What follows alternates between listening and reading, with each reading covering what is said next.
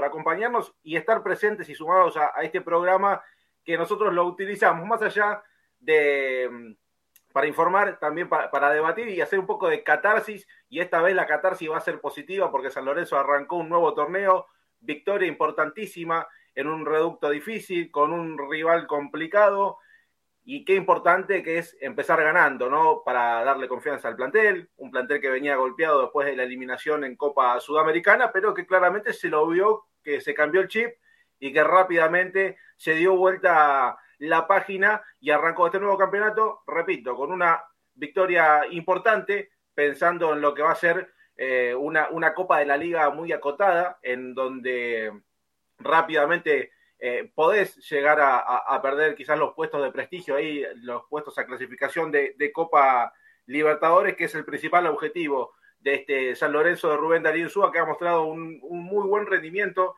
en el partido ante Laruz, quizás con algunas imprecisiones, como hemos visto en el compacto del comienzo, pero lo importante es que San Lorenzo ganó, volvió a convertir a Adam Bareiro la carta de gol, que es uno de los temas principales que vamos a hablar hoy, la, la situación de Adam Badreiro en San Lorenzo, junto con otros temas que vamos a ir desasnando a lo largo de esta horita, horita y pico, que vamos a, tener junto a ustedes, que ya se van sumando de a poco a nuestro canal de YouTube y también al de San Lorenzo Redes, que en un ratito nada más vamos a estar comentando bien por dónde nos pueden ver. Juani, buenas noches, ¿cómo estás, amigo? Buenas noches, Juanpi, buenas noches, chicos, buenas noches a la gente que está del otro lado.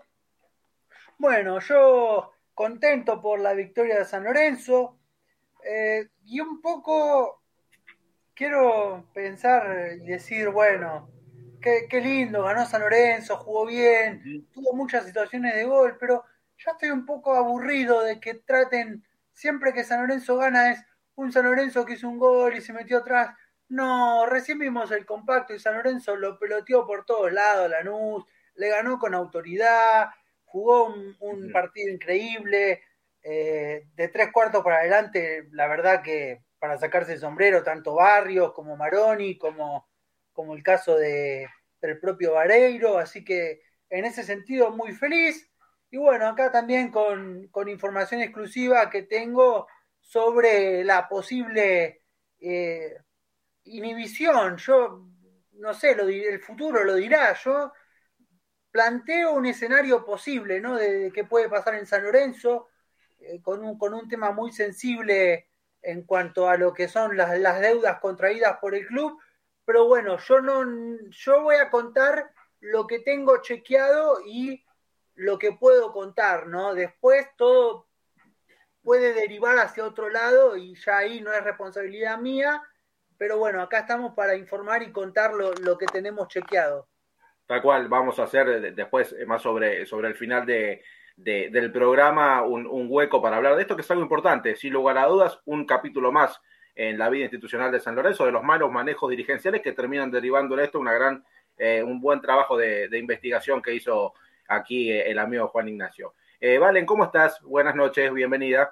Buenas, ¿cómo andan? Por suerte, contenta por el triunfo de San Lorenzo. La verdad, eh, muy contenta por la actuación que, hizo el equipo, la sociedad Maroni y Vareiro, que no nos deja de sorprender, la vimos en el partido de día contra Sao Paulo, la volvemos a ver el domingo frente a Lanús en cancha de Lanús, sacarse la mufa de esa cancha que la arrastrábamos hace bastante, así que muy contenta.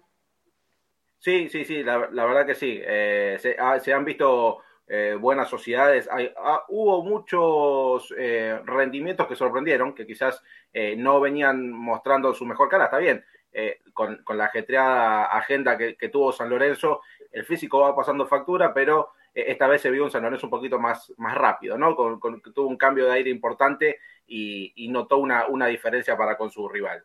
Hernancito, ¿cómo está? Buenas noches. Tenemos por ahí, hermancito. Si no, vamos a... Ahí está. hola, ¿cómo estás? Buenas noches, buenas noches eh, a los chicos ahí, en la mesa y bueno, a la gente eh, que está del otro lado. Estaba recolectando eh, algunos mensajes. Antes que, meterme claramente en el programa, te robo solamente un minutito para agradecerlo a toda la gente, porque bueno, es de público conocimiento que ayer, después de un lindo espacio que estábamos haciendo, donde debatíamos varios periodistas, bueno, fue bloqueada, fue dada de baja, hackeada, no sé cómo llamarle a la cuenta de Frenesí. Bueno, claramente eh, la gente me ha brindado su apoyo por esto. Mañana, eh, no, pasado mañana, perdón, el jueves, vamos a estar en el canal justamente de Pablo Lafourcade, ¿no? Para hablar un poco de esto que tiene que ver con la censura, ¿no? Porque digo, pasó lo de Brunito, después pasó lo de Mariano de la Fuente, o sea, hay varias cosas que hacen pensar en que quizá a los dirigentes algunas cosas no le gustan, ¿no? El que no escuchó el espacio está fijado en mi Twitter personal, arroba Hernán5 el espacio, para que vean que era una charla y un debate, eh, donde claramente todo empieza con la oferta de Vareiro, que yo tiré el sábado, que bueno, que sí, que no, que me buscaron desnaturalizar la información no sé con qué objeto, porque finalmente después salió en todos lados y hoy es de público conocimiento que San Lorenzo está negociando con Vareiro y que finalmente se quedaría, ¿no? San Lorenzo, pero bueno, eh, todo ese Twitter Space aparentemente molestó y bueno, desencadenó en una serie de situaciones. Eh, la cuenta vamos a luchar para recuperarla, claramente, de Frenesia Soberana, pero bueno, eh, de todas maneras, sigo acá, ¿no? Frenesia Soberana estará cerrado en Twitter, pero yo estoy dando la información en mi Twitter personal, en Instagram, en YouTube, y en el resto de los programas, ¿no? Como es Pasión por el Ciclón, Me. A ver, sigo dando la info, que la gente se quede tranquila y con esto, por ahora, capítulo cerrado, y me meto en lo que es el programa, ¿no? Como corresponde y con el respeto eh, que es esta nueva edición de Pasión por el Ciclón, con un San Lorenzo, Juancito, que me gustó porque cambió muchas cosas. A ver, como un poco decía Juani, ya no era ese San Lorenzo que te hace el golcito y se tiraba todo atrás, más allá de los llantos de Frank Kudelka, ¿no? De decir, el San Lorenzo se mete muy atrás. La mayor cantidad de pelotas San Lorenzo la robó en la zona de salida de Lanús. Digo, cuando vos robás pelotas al rival en la zona de salida es porque lo presionás alto. Si lo presionás alto, no estás metido atrás.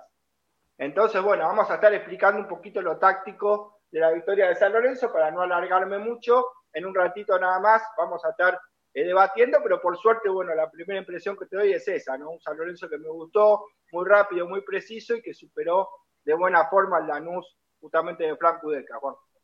Nachito, ¿cómo le va, amigo? Muy buenas noches, bienvenido.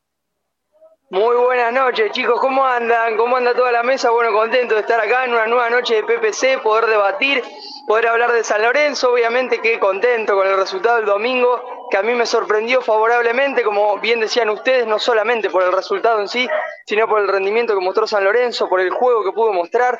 Para mí quedó claramente demostrado, valga la redundancia, este equipo, ni siquiera con un mes de descanso, con unos días, un poquito más de 8 o 9 días de descanso, cómo estaba el equipo distinto, con piernas frescas, con otro aire, cómo pudo sacar un plus San Lorenzo desde ese lado. Eh, para mí, una de las canchas, a ver, no sé ustedes si quieren me ayudarán o le sumarán alguna más, pero en mi apreciación como hincha de San Lorenzo, la cancha de Argentino Junior, la de River y la de Lanús son las tres más difíciles para San Lorenzo en el fútbol argentino. Cancha que va de esas tres sufre siempre, o casi siempre. Entonces, para mí, sacó un resultado importantísimo en una cancha que le es esquiva. Le fue esquiva hasta en Copa Argentina, porque ha quedado fuera por penales, ha pasado por penales, pero es una cancha que ganar no ganaba hace mucho San Lorenzo, entonces lo hizo bien, con contundencia, con un duro equipo hasta Lanús demostró el recambio que tiene, que no tiene San Lorenzo, que salió un jugador, que entraba otro de nombre. Te puede gustar más o menos, pero hasta Lanús tiene más recambio que San Lorenzo. Entonces, eso pesa también. Que San Lorenzo tenga 13 goles hechos, 9 los haya hecho Vareiro, se pueda llegar a ir. Bueno, eso ya lo vamos a debatir, pero la verdad que el juego de San Lorenzo nos dejó contento a todos porque atacó, porque buscó, porque obviamente es verdad, lo, escuchaba hoy al mediodía Pablito Lafourcade y tenía razón el colega, ¿no? Que dice acomodan el discurso los técnicos rivales dependiendo cómo sale el partido contra San Lorenzo. Cuando nos ganan, yo estuve en muchas conferencias de prensa que dicen es un equipo bárbaro, juega bien y le ganamos un duro equipo. Y cuando San Lorenzo le gana es como que te lo menosprecian, Judelka y así muchos otros. Pero bueno, San Lorenzo va silbando bajito. Todos estos puntos son fundamentales para la ansiada Copa Libertadores que tanto queremos volver a jugar después de tanto tiempo, así que esperemos que pueda hacer, pero ahora San Lorenzo juega con un mismo rival en seis días, ¿no? Ahora vamos a debatir de eso, pero muy contento de estar en esta noche.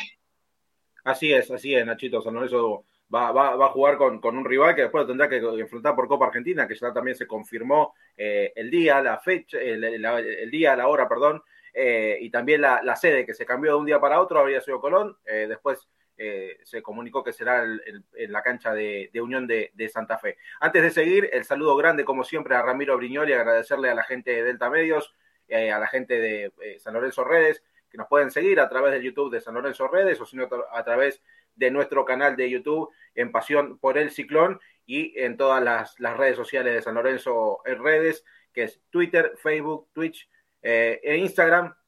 Ahí estamos en vivo, nos pueden ver hasta las 21 horas. También el saludo grande para Esteban Hoffman, que ya nos saluda, dice, buenas, buenas muchachos, mi solidaridad, eh, solidaridad para Hernán, que le devuelvan la cuenta y dejen a los periodistas independientes de hacer su trabajo. Gran abrazo para, para Esteban, un amigo de, de la casa. Pero bueno, a ver, metiéndonos meramente en lo, en lo futbolístico, chicos, y analizando lo, lo que fue eh, esta primera presentación del equipo de, Rubén Darío creo que al equipo le sienta bien eh, jugar con el perfil bajo. Sabemos que este San Lorenzo no es un San Lorenzo que, que se destaca por, por, por, ser un equipo de mucha producción, eh, es un equipo acotado no solamente en cuanto al recambio que tiene, sino también a eh, lo que puede producir en, en los encuentros. Sin embargo, en el partido ante Lanús eh, se mostró un poderío ofensivo que San Lorenzo no venía eh, demostrando en partidos anteriores. A ver, sin ir más lejos, los dos encuentros por Copa Sudamericana ante San Pablo, eh, San Lorenzo no fue una, un, equipo que mantuvo la, la, tenencia del balón y generó mucho juego dentro de las áreas. Esta vez sí, sí lo demostró, fue más que Lanús, creo que en todos los aspectos, desde la línea de fondo hasta en un mediocampo que por momentos fue bastante endeble por parte del equipo de, del gallego, que después eh, pudo afianzarse en el campo de juego y terminó demostrando que eh, si este San Lorenzo se lo propone y si los refuerzos que llegaron o las incorporaciones que llegaron se ayornan a la idea que tiene el entrenador y empiezan a ensamblarse en ese 11, podemos pensar un San Lorenzo candidato a pelear la Copa de la Liga. Quizás, a ver, el gallego lo dijo después de, del encuentro con uno de los colegas de, del Ciclón, eh, dijo que la Copa es larga, que recién arranca, pero a los refuerzos que llegaron, si se le suma alguno más de los que pide el entrenador y de los que pueden llegar a traerle una cuota eh, o sumarle un poco más de fútbol, yo creo que este San Lorenzo puede ser un candidato claro a quedarse con este torneo, más allá de la Copa Argentina, que es algo que sabemos que en los mata-mata San Lorenzo es un rival duro, es un rival que tiene en la cabeza esa fortaleza de los partidos, que son eh, a matar o morir, 90 minutos como se dice, el equipo está más fuerte que nunca, creo que el hincha lo sabe. Pero en cuanto a los torneos, eh, San Lorenzo demuestra también que tiene algo interesante. Más allá del ataque, que hoy por hoy con el Perrito Barrios, que está en un gran, eh, en un gran momento, con Malcolm Braida, con Iván Leguizamón, con un Vareiro que está súper enchufado, demuestra que eh, tiene esa, esa garantía, pero que al mismo tiempo le falta, le falta jerarquía, porque si ustedes pudieron ver, más allá del partido, el comienzo de nuestro programa, donde eh, repetimos las acciones, San Lorenzo se podía haber ido el primer tiempo 3 a 0 arriba tranquilo, pero le falta esa jerarquía, esa cuota de calidad en los últimos metros para poder definir la jugada que tiene frente al arco. El perrito Barrio, sin ir más tuvo dos, una de Leguizamón que no fue tan clara, pero se podía haber eh, contabilizado en un ping-pong como una jugada de riesgo, pero es algo que nosotros marcamos acá también y ahora lo quiero escuchar a ustedes, que si no haces un mercado de pases acorde, es imposible que vos puedas tirar un año completo con 12, 13 jugadores, que por ahora el técnico lo está haciendo, es magia, es para remarcárselo, pero sin lugar a dudas hay que reforzar este equipo y eh, San Lorenzo promete. Yo no sé cómo lo vieron ustedes, chicos, los quiero escuchar. Eh, yo voy a, a, escucharlos a ustedes también y eh, después ir desmenuzando un poquito más, línea por línea, lo que fue el rendimiento del equipo. Juani, adelante. Bueno, sí, eh, a ver, yo creo y, y me pareció que lo mejor de San Lorenzo se vio no cuando San Lorenzo intenta hacer un juego posicional, sino cuando San Lorenzo traslada rápido la pelota, ¿no? Sí. En esas sociedades de, de Braida, Barrios, Maroni, Vareiro pivoteando, por el otro lado Giaile y Samón, a uno, dos, tres toques, San Lorenzo es un equipo que, que sabe llegar directo, profundo y que genera peligro a pesar de, del rival que esté enfrente, ¿no? También le ha generado peligro eh, a, al San Pablo, a pesar de quedar eliminado, y ha tenido sí. su chance de, de incluso de, de, liquidar la serie de Copa Sudamericana allá en Brasil, pero bueno, no se dio. Eh, quizá eh, Lanús no estaba, no está tan formado, ¿no? En este momento está un poco, eh, bueno, venía de perder con Colón, quizá no lo agarramos en, en, el mejor momento de Lanús, pero coincido, es un rival muy, muy complicado. Y bueno, San Lorenzo supo cómo afrontarlo. Yo esperaba quizá no tanto eh, actitudinalmente sí esperaba que el equipo responda porque el equipo ya ha dado sobradas muestras. Yo esperaba algún decaimiento en lo futbolístico teniendo en cuenta la eliminación, el parate de una semana. Dije, bueno, quizá ese viene el momento de bajón que, es lógico que todos los equipos tienen que pasar, ¿no? Que, que, en algún momento el rendimiento superlativo futbolísticamente baje un poco, pero bueno, no, no, no ha pasado se ve un San Lorenzo que sigue enchufado, que sigue eh, jugando a un ritmo alto, incluso presionando más alto que en otras ocasiones y, positivo, ¿no? Hay que, como dijo Insúa, ser prudentemente optimista. No, no hay rivales a los que a los que temerle. Ahora solo quedan dos competencias. El, el margen de descanso es más grande. Quizás se le pueda dar eh, lugar a algún otro jugador dentro de la rotación. Yo creo que, que Insúa tiene la intención en algún momento de incorporar jugadores a la rotación. Hay que ver cómo se acoplan los que llegaron, Auski, Girotti, eh, Ramírez también, y si llega algún otro, ¿no? Que, veremos qué, puede, qué puede estar pasando hasta el 31, todavía hay tiempo, así que bueno, cuestión de ir viendo, de ir viendo cómo se desarrollan las cosas, pero San Lorenzo sigue demostrando que, que las intenciones las tiene.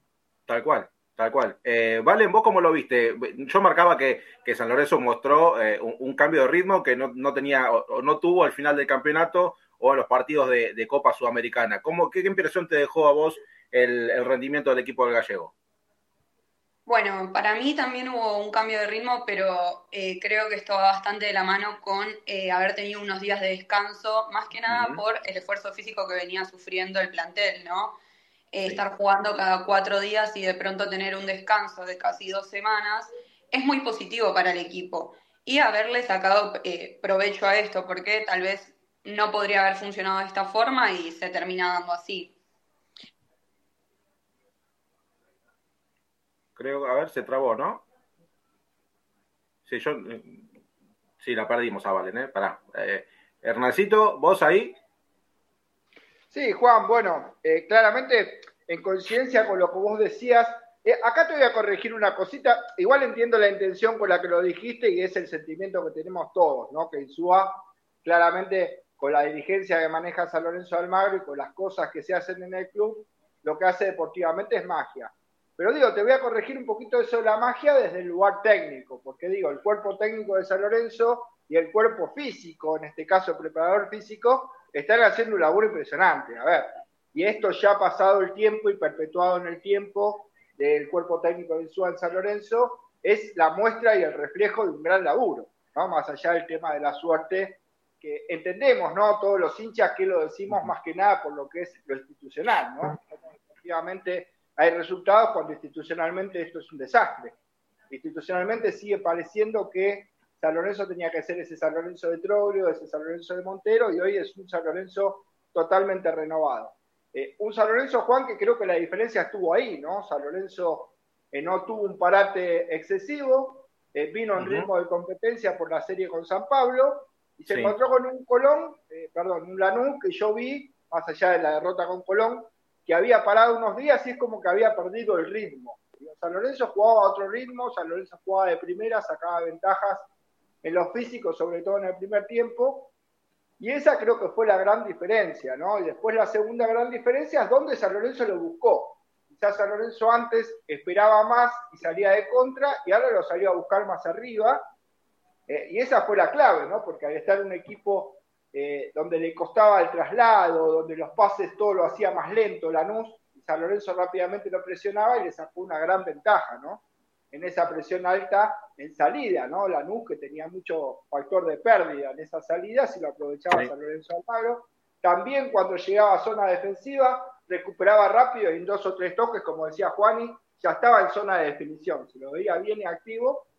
Y la otra clave que veo yo importante creo que es el amalgamiento de Maroni, ¿no? En esa mitad de cancha con Elías, eh, que es algo que no venía pasando. A ver, San Lorenzo eh, con Elías, desde que se fue Méndez, no encontraba ese jugador que encaje en esa doble función de ataque-defensa. Maroni yo creo que se está acostumbrando, físicamente mejoró, cuando retrocede, recupera algunas pelotas, conduce rápido, y cuando le toca ser el conductor está lúcido, es realmente el director de orquesta de este San Lorenzo Maroni, creo que ahí está un poco la clave, ¿no? El San Lorenzo, eh, quizá de algunas fechas atrás, le faltaba ese jugador que complemente a Jalil ¿no? Eh, y después, bueno, el tema, como bien decía Vale en el ratito que se le cortó, eh, que a San Lorenzo de alguna manera, teniendo un plantel reducido, le beneficia esto de no jugar tantos partidos juntos. San Lorenzo para esta Copa de Liga, 14 partidos, casi sin jugar entre semana, con el plantel que tiene y la forma física que tiene, va a andar bien. Después, si vos ves el recambio, decís, bueno, para el medio o la defensa tenés a la Roca Sánchez, después tenés a Auski, tenés a Girotti que no los tenías, y más o menos, quizá con alguno que otro refuerzo más, que después vamos a estar hablando del libro de pases, creo que para la Copa y para lo que es la Copa Argentina, San Lorenzo le puede alcanzar. Eh, y bueno, ver por lo menos esta dinámica del equipo, esta forma física y esto que veníamos pidiendo, ¿no? Los que nos gusta eh, ser un poquito más ofensivos, que San Lorenzo presione un poquito más arriba.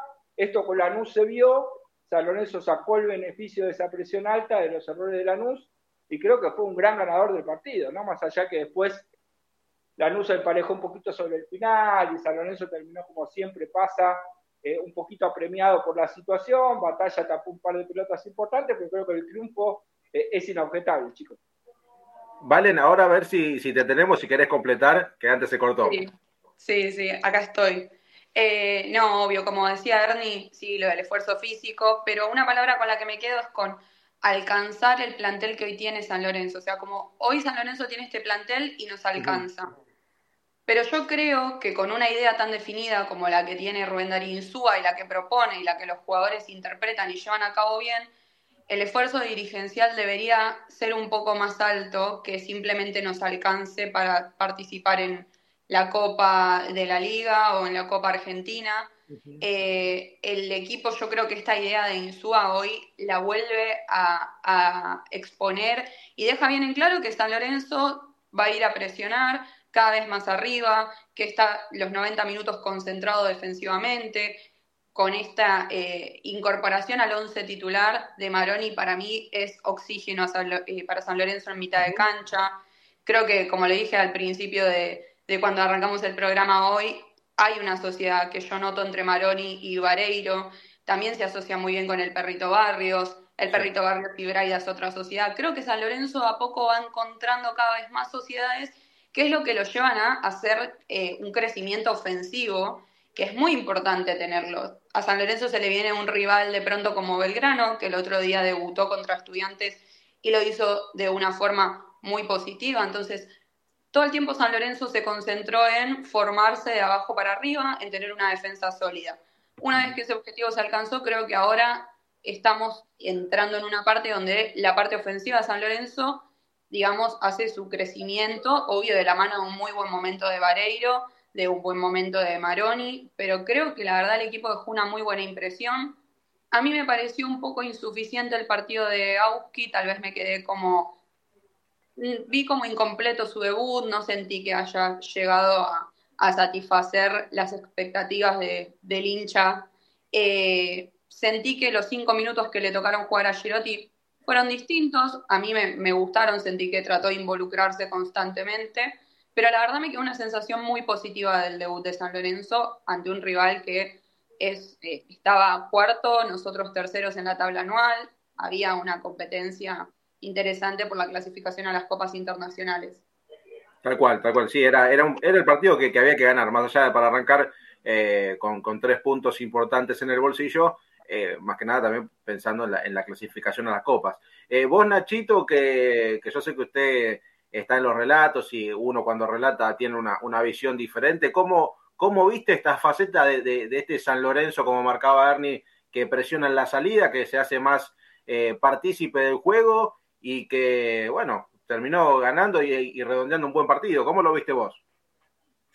Uy, Juanpi, todo lo importante que hay para hablar. Te quiero decir una cosa, este teléfono en esta ronda recién de PPC, mientras hablabas vos y el resto de mis colegas y compañeros, pasó de todo, explotó en este teléfono. Tengo dos cosas, una toda la información y toda mi opinión del partido y de la ronda de ustedes, y para cuando quieras, si querés ahora, después de la información, al final del programa, tengo un enigmático que sé que les va a importar a ustedes y a la gente de San Lorenzo que nos está escuchando. Una info que me acaba de llegar es mitad info, mitad sacar conjeturas, porque el periodista, por lo menos yo trato de que no todo sea casualidad, sino que hay muchas cosas que son causalidades. Así que vamos a hablar de algo cuando quieras, en un ratito, vos me avisás si la tiramos y con respecto a la información, a lo que tiene que ver con el partido, a ver, yo voy a empezar saliendo un poco de lo que suelo ser siempre, más tranquilo, más conciliador y poniendo paños fríos y ahora me voy a poner un poco caliente porque a mí me da bronca de que hablo con gente que no es de San Lorenzo, tanto amigos como colegas de otros clubes, y recalcan mucho, a veces en chicana y a veces en verdad, preguntándonos por qué nos ponemos tan felices por cada victoria de San Lorenzo, por qué nos ponemos tan contentos. Y ahí uno les explica de que realmente es un logro bárbaro cada partido que San Lorenzo juega un poquito mejor. Cada partido que son 11 guerreros por eso se ganaron muy bien el apodo de muchos cuervos de camboyanitos, porque dejan todo en la cancha, porque el cuerpo técnico hace maravilla, porque Insúa, sin haber ganado un título todavía, porque es verdad que ganó en el 2002, pero digo, en esta nueva era, ya está querido por todos, tiene bustos, tiene camisetas, tiene eh, tazas con su cara, porque la gente a San Lorenzo le volvió la alegría con él y con su cuerpo técnico, por eso hay que recalcar, pero es muy difícil si cada vez antes de empezar un torneo, un día antes, con una fecha, con cuatro fechas, te sacan todos los torneos a jugadores importantes, te desmenuzan el plantel. San Lorenzo es el único equipo insólito que en la Copa Sudamericana, en la lista de buena fe, y a mí me queda la espina porque vos dijiste relatando, uno tiene una, una visión distinta y a mí me pareció que San Lorenzo fue perjudicadísimo el partido de San Pablo por el arbitraje y perjudicadísimo por su dirigencia, porque con un arbitraje que te bombió, sin peso en la Conmebol y con mm, no teniendo jugadores, no teniendo recambio, Insúa dándose vuelta y mirando el banco de suplentes, es una lágrima, es una lágrima. Lo tenés a Diego Perea, que pobre chico, a mí me dijeron que está pasando eh, cosas mentales, problemas psicológicos, que está tratando con el departamento de psicología del club después del partido con Tigre, que quedó muy tocado de la expulsión. Mira a Blandi tomando tecito, no tiene recambio, pobre hombre, y es muy difícil así. Y nunca me escucharon ustedes hablar así, pero a mí me da bronca, porque por un lado veo el partido y el esfuerzo que hacen esos 11 muchachos más Insúa y Fabián García el domingo, pero después digo, sin dirigentes es difícil. Si ahora te sacan a Vareiro, que hizo nueve de los 13 goles que tiene San Lorenzo, otra vez volvés a remar de cero cuando tenés que clasificar a una Copa Libertadores o cuando tenés que tratar de meterte en los mejores cuatro que San Lorenzo nunca lo pudo hacer en esta competición. Entonces es una mezcla de las dos cosas. Fue una alegría enorme el domingo a la noche y el lunes a la mañana fue una desazón bárbara cuando te enteras lo de Vareiro, te enterás que Insúa dice van 45 días y los tacha como los presos que no tenemos un central, ahora pasan 50, tan difícil es conseguir un central Tan difícil es que un, club como San Lorenzo Almagro no pueda conseguir un central. Tan difícil es que no puedan traer un 5, que dejaron ir a Méndez y a un montón de nombres y de calidad y que no puedan conseguir un 5. Para mí San Lorenzo necesita urgente un central como, como Dios manda y un 5 como Dios manda y no lo traen. Vamos a ver qué pasa acá el 31. No sé ustedes. Yo estoy ocupado mirando el calendario día a día, tratando de que sea ya 31 para que Augusto Batalla no sea repescado por River o que no venga una oferta importante que se pueda ir. Son muchas cosas preocupantes. Y la plata, yo no sé ustedes, yo pienso en la plata que puede entrar de acá hasta diciembre con esta dirigencia. ¿Qué va a pasar con esa plata? ¿Es plata limpia que va a quedar todo para San Lorenzo? ¿Es plata que se va a usar para pagar otras cosas? ¿Es plata que se va a usar para pagar la gente que no está?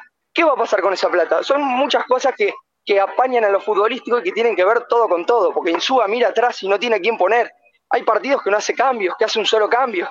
Bueno, son cosas que hay que hablarlas y que a mí me, están indignando. Me callé mucho tiempo, pero ahora las digo porque estoy como hincha y como periodista indignado de que pobre hombre reme solo con una cucharita de plástico y hace lo que puede. Ya bastante lo que hizo es un milagro. O sea, el San está hoy como está por él, por su cuerpo técnico y por los 11 soldados que están dejando la vida en cada partido. Y para cuando quiera, después de esta calentura y de esta catarsis que hice, eh, tengo el enigmático que va a dar que hablar, estoy seguro.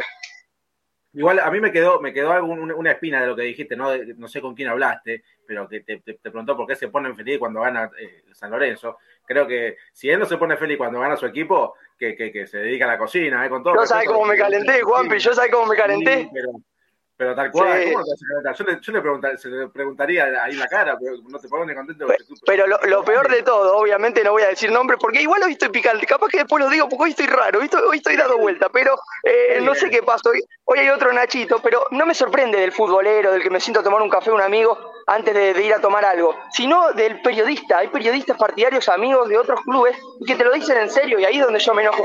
¿Cómo no te vas a poner feliz si me da orgullo? A mí me da orgullo como hincha de San Lorenzo porque en muchos momentos mientras relato, mientras estoy haciendo la cobertura con ustedes, los partidos locales, a veces se me va el periodista o trato de mezclar el periodista con el fanático que soy de San Lorenzo y me da orgullo como hincha del equipo, lo que está dando San Lorenzo en cancha, cómo con ocho días de descanso dejan todo, no dan una pelota por perdida. Le cuesta un huevo al equipo rival ganarla a San Lorenzo. Es muy difícil ganarla a San Lorenzo porque no dan una pelota por perdida, porque tienen esa entrega que cuando estás en la cancha aplaudís y porque el cuerpo técnico hace milagros de lo físico y desde lo táctico, porque lee bien los partidos. El único partido para mí, a ver, de un año y piquito, casi dos que está en Suba, capaz encontramos algún otro, pero el único partido que yo siento que fue destrozado tácticamente fue hace poquito el 2 a 0 en el nuevo asómetro con, con Argentino Junior. Después el resto, no veo que lo hayan superado mucho a Insúa. Insúa lee bien los partidos, entonces bueno, es un mérito, la verdad, lo que hizo él es solamente de él y de los jugadores.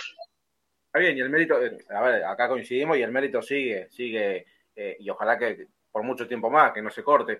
Eh, es, muy bueno lo que, lo que está haciendo el gallego con eh, el poco material que, tiene y bueno, y me da pie también para meternos en, lo que fue el debut de, los refuerzos, como teníamos en la miniatura de, del vivo del día de hoy. Eh, debutó Girotti, debutó Carlos Auski, ahí Valen, vos recién algo habías remarcado de, estos dos nombres que, que, aparecieron en San Lorenzo. A mí, a ver, claramente me quedó como que hay que darle más tiempo, hay que darle rodaje. Eh, el perro sumó algunos minutitos, le faltó quizás un poco pasar al ataque, un poquito más de marca, encarar, está bien, es el primer partido. Girotti le quedó una, en vez de ir para adelante se le fue para atrás. Eh, es, tiempo, rodaje, ¿no, Valen? Tal cual, tal cual. No podemos juzgar a ninguna incorporación por el partido de debut, porque se juntan muchas emociones en el futbolista, entonces creo que se tienen que tener en cuenta muchas cosas y un partido no es vara para juzgar a ningún jugador. Sí me dio la sensación, particularmente en lo personal, que eh, Auski, que tal vez tuvo más minutos porque ingresó cerca de los 10 del segundo tiempo, eh, pudo tal vez eh, haber generado más situaciones. Tal vez es una sensación de lo que yo esperaba, una expectativa que tenía, pero a ver, no creo que haya hecho un mal partido, no lo calificaría como malo en absoluto. Cuando entró Girotti, faltaban cinco minutos para que termine el partido, creo que fue distinto, eh, porque la realidad es que eh, lo que yo sentí fue como que se quiso involucrar constantemente en el juego, también eh, Vareiro sale, entra Girotti, entonces hay que no cubrir esa, esa posición y se involucró bien. Me dejaron esa sensación en su debut, no sé cómo los vieron ustedes, me encantaría escucharlos, obviamente. Juani, a ver todo suyo. ¿Cómo, cómo vio a los refuerzos de, del ciclón? Bueno, eh, creo que cuando eh, es por un lado, eh, no voy a negar que, que Auski y Girotti tienen cierto recorrido, cierta calidad, ¿no? Si no, no hubiesen llegado a primera, no hubiesen jugado en River, antes eh, o en talleres como han jugado, ¿no? Pero creo que lo que, lo que mmm, tenemos que tratar de, de, no hacer es medirlos con la intensidad que medimos al resto del, al resto del plantel, ¿no? Porque si le vamos a pedir a, a los refuerzos que de, de, la noche a la mañana se acostumbren a la intensidad que está manejando el plantel de Rubén Darío Insúa, creo que no va a andar. Incluso a, a, jugadores que ahora están rindiendo, como el caso de Maroni, les ha tomado un tiempo, ¿no?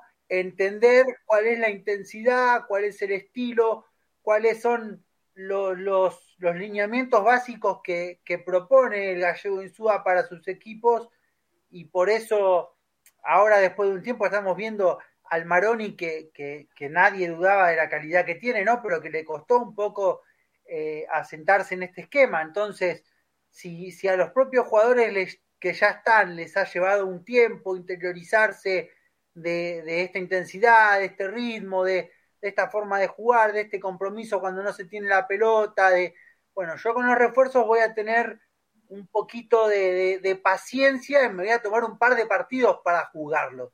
No puedo hacer una conjetura de, de 10, 15 minutos. Si, si me apresurás, quizás fue más prometedor lo de Girotti que lo de Auski, pero entiendo que acoplarse a un plantel tan aceitado va a llevar un poquito de tiempo y hay que ser un poco, hay que ir un poco con cautela, ¿no? Manejándolo con, con un poco de, tranquilidad. Tal cual. Sí, vos, Ernie, ¿qué, qué, cómo lo viste al perro Auski y a, y a Fede Girotti? Bueno, justamente como decía Juan, y creo que lo de Girotti es más prometedor porque se ve ese jugador eh, parecido a Vareiro, ¿no? Como que es un toro que te las va a pelear todas. Creo que es ese jugador que, si físicamente está bien, Girotti eh, claramente es un gran recambio de gran nivel, ¿no? Para Vareiro, por lo menos eh, lo que muestra él en su estirpe de jugador. Y después lo de Carlos Auski, yo noté como que había una diferencia física con el resto, ¿no? esto de que el jugador que viene a San Lorenzo tiene que acoplarse a la parte física, ¿no? San Lorenzo es un plantel con un estado físico muy bueno y a Auski se lo vio por ahí todavía falto de ritmo. Igual jugó poco, no es una vara. Eh, y me deja contento el tema del recambio. A ver, yo si lo analizo. Eh, por el lado del recambio, creo que vos, aunque sea para 20, 25 minutos, necesitas un Auki que termine eh, relevando a Leguizamón o a Barrios, el que de alguno de los dos no de más, porque es una posición de mucho desgaste, tanto la de Barrios como la de Leguizamón. Y en Auki, aunque sea 20, 25 minutos, hasta que se ponga bien físicamente, es una buena variante tenés una buena variante para Vareiro, que también va a necesitar descansar algunos minutos, porque claramente lo que corre Vareiro es impresionante. Después Carlos Sánchez y Ramírez pueden ser también un buen oxígeno para el medio campo. Y después en la defensa, bueno, justamente Insúa está buscando un jugador, creo yo más que nada por el tema de que si tenés una o dos bajas en defensa ya quedas medio eh, rengo, más allá de que Campi se terminó adaptando muy bien, creo yo, ¿no? Al lugar que dejó libre eh, Federico Gatoni, está Luján, Está James, que físicamente no está todavía del todo bien, pero se puede ir sumando.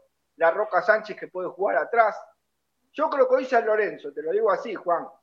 Si hoy San Lorenzo no le sacan titulares, o sea, finalmente no se va Valeiro, no se va Elías, no se va Batalla, no terminan vendiendo a nadie así sobre el pucho, llámese Barrio, Giai, llámese Braida. Creo que San Lorenzo, con el plantel que tiene, si no le venden titulares, sale ganando. Quizá, bueno, algún jugador más que pueda venir a préstamo, sin erogación de dinero, en este modelo de austeridad. Yo hoy te digo que negocio, que no venga ningún jugador de gran nivel, pero que San Lorenzo no pierda más titulares. Creo que si San Lorenzo no pierde más titulares eh, de acá a fin de torneo, va a andar dentro de todo bien. Y estos jugadores que vinieron creo que le pueden dar a San Lorenzo, bueno, grandes resultados. Todavía es muy prematuro, ¿no? Sí, es importantísimo, ¿eh? importantísimo que no, que no le sigan sacando jugadores a, al gallego, ¿no? Que ya, ya bastante está haciendo. Nachito, ¿vos cómo viste los refuerzos?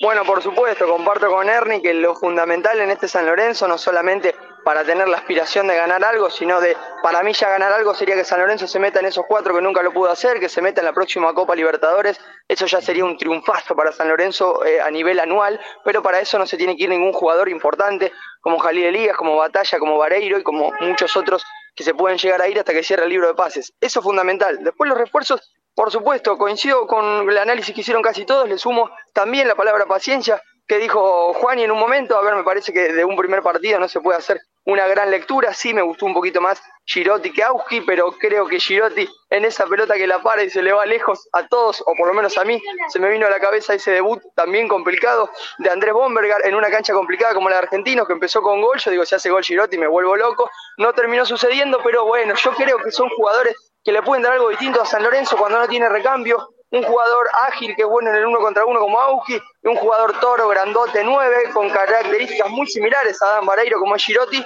obviamente con más pretemporada, con más preparación y con el paso de los partidos le pueden dar un buen rendimiento a San Lorenzo. Yo les tengo muchísima fe a ambos y un poco en chiste y un poco en verdad. Yo me imagino el cuerpo técnico de San Lorenzo y a Girotti y a Auki. A ver, muchachos, lo voy a necesitar para las posiciones que jugaron toda su vida, pero sepan que pueden ir rotando, ¿eh? que Auski sepa que puede jugar de cuatro, que lo puede mover, porque si Campi jugó de cinco posiciones distintas, eh, sepan que pueden ir rotando, que Girotti también puede jugar de ocho como hacía Bombergar, o sea, el técnico de San Lorenzo también para mí debe hablar con los jugadores que vienen y que sepan que van a ser funcionales y van a ser como Pokémones que se van a mover en todas las áreas, donde los necesite, como no hay mucho refuerzo y mucho recambio, los van a usar. Entonces, eso es un plus también para el jugador, porque se va formando en otras posiciones. Si alguien le preguntaba a Campi cuando llegó a San Lorenzo que sabía que él iba a jugar en todas las posiciones que jugó, te decía, pero ni loco, estás loco y no sé qué tomaste. Y terminó pasando, y lo mismo con Braida, y hay un montón de casos. Entonces, eso también es importante, porque Insúa para mí te saca un plus de los refuerzos y un plus de los jugadores, porque te los hace variar en posiciones que uno no se espera y con funciones que uno no se espera. Todos nos agarramos la cabeza. A ver, hoy en día estábamos todos locos con Braida y Braida de la selección y Braidinia pero lo que lo queríamos devolver todos a Cococho, a Córdoba, apenas llegó. Y cuando empezó a jugar de cuatro, todos nos agarrábamos la cabeza y decíamos, está loco, ¿qué está jugando ahí? ¿Qué hizo Insúa? Y nos terminó cerrando la boca a todos los hinchas de San Lorenzo. Maroni lo mismo. Maroni yo le pagó, yo apenas llegó, le pagaba el taxi a la Ribera. Yo se lo pagaba de mi bolsillo el taxi a la Ribera porque no daba pie con bola. Y ahora Maroni está siendo fundamental para el equipo. Demostró tener una pegada y una pierna bárbara. Y cuando está bien físicamente, que Insúa lo recuperó y también de lo mental, porque los primeros partidos que no le salía nada, se ponía tosco y la pelota no le funcionaba. Ahora Maroni es importantísimo para San Lorenzo. Entonces Insúa te recupera físicamente y futbolísticamente y te hace variar, conocer cosas de tu fútbol que no. A ver, para mí es un técnico bárbaro, de lo mejor que hay hoy en el fútbol argentino. No está Marcelo Gallardo, que para mí era lo mejor, pero hoy en día Insúa es lejos de lo mejor en el fútbol argentino o está en el top 3, pero sin lugar a duda, con los ojos cerrados. Eh, y después, bueno, nada, tengo algo, como te dije, Juanpi en la mano que me está por explotar, así que cuando quiera, vamos con eso.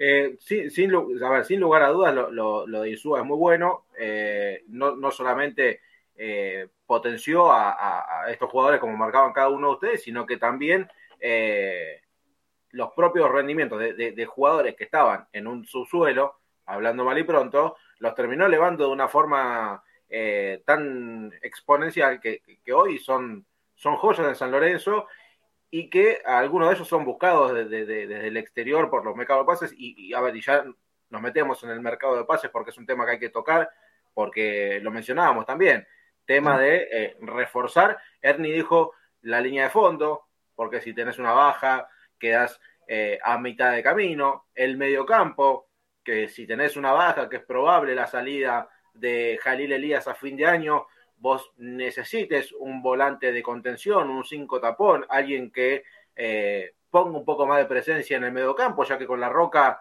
Sánchez no está encontrando eso el entrenador, porque ha perdido su lugar en el primer equipo, como en algún momento lo tuvo. Eh, y hoy San Lorenzo necesita reforzarse sin lugar a dudas. Y eh, una de las demarcaciones es ahí en el medio campo. Y hay algunos nombres sobre la mesa hay algunos apellidos, no solamente para el mediocampo, sino también para el fondo, por el cual San Lorenzo está negociando. Hay algunas conversaciones iniciadas, algunas encaminadas, otras no tanto, pero ninguno está cerca de llegar. Eh, y ahora lo quiero escuchar a ustedes, arrancando por Valen y después la información que, tiene Juan y también del mercado, Ernie que también tiene mucho, y, Nachito. Eh, ¿en qué, ¿Cuáles son los apellidos, Valen, que hoy se encuentran en carpeta de San Lorenzo para reforzar ese mediocampo que creo que hoy es eh, lo primordial eh, y en qué estado se encuentra cada una de las negociaciones. Bueno, los dos apellidos que más están sonando hoy en día para reforzar el mediocampo, como los nombramos la semana pasada, eh, fueron Bruno Zuculini y Piris Damota. La verdad es que las conversaciones por Piris Damota están bastante complicadas, por lo que tengo entendido. el club que tiene el pase solamente lo quiere vender, no lo quiere dar a préstamo, San Lorenzo pretende un préstamo. Entonces, eh, la verdad es que la situación es complicada. También mencionamos en el programa de la semana pasada que viene de una lesión. Entonces, tal vez hoy en día San Lorenzo no se encuentra con la posibilidad de comprar un jugador eh, o por lo menos no de forma eh, directa. ¿sí? Recordemos que los jugadores que ha intentado por los que ha intentado ofertar lo ha hecho en cuotas a pagar, que no es lo que pretenden tal vez los clubes. Entonces, teniendo en cuenta toda esta información, la verdad es que está bastante trabado eh, el tema de seguir incorporando refuerzos. Eh, Juancito, eh, ¿usted qué sabe del mercado, de estas, de estas negociaciones, estos apellidos que bien nombraba Valen, que, que busca San Lorenzo para reforzar ese medio campo? Bueno, hoy hablé con Matías Caruso a la mañana y le pregunté porque él mismo me había dicho que, que en el caso de Suculini el jugador tenía la propuesta y que había quedado en responder esta semana. Sí. Lo que me dijo es que la situación es complicada, no me especificó por qué, pero me dijo que no lo dé por descartado. Hoy el principal apuntado para reforzar la mitad de la cancha es el volante de River, eh, Bruno Sucurini. Exactamente, es el principal apuntado. Yo a Piris de Mota entiendo que no fue la salida que tuvo en su momento San Lorenzo en los mejores términos, por eso lo pongo un escalón más abajo. Por otro lado, bueno, eh, nada, han circulado nombres de jugadores del ascenso que la verdad que también yo, lo, yo me he hablado con, con dirigentes de ambos clubes del ascenso, tanto de defensores de Belgrano como de Chicago, y me lo dan como que nunca existieron esos, esas ofertas de San Lorenzo, esos ofrecimientos, así que también descartado. Hoy en día lo único certero y que hay es que se le hizo un, ofrecimiento a Bruno Zuculini, Bruno Zuculini está volviendo de una lesión, en River no va a tener lugar el jugador y por lo que se ve todavía no ha tomado una decisión. Es más una decisión del jugador River no es un impedimento hoy para hacer una especie de sesión con, con, opción y, cláusula de repesca, así que no, no hay mucho más en San Lorenzo corriendo hoy, hoy en día.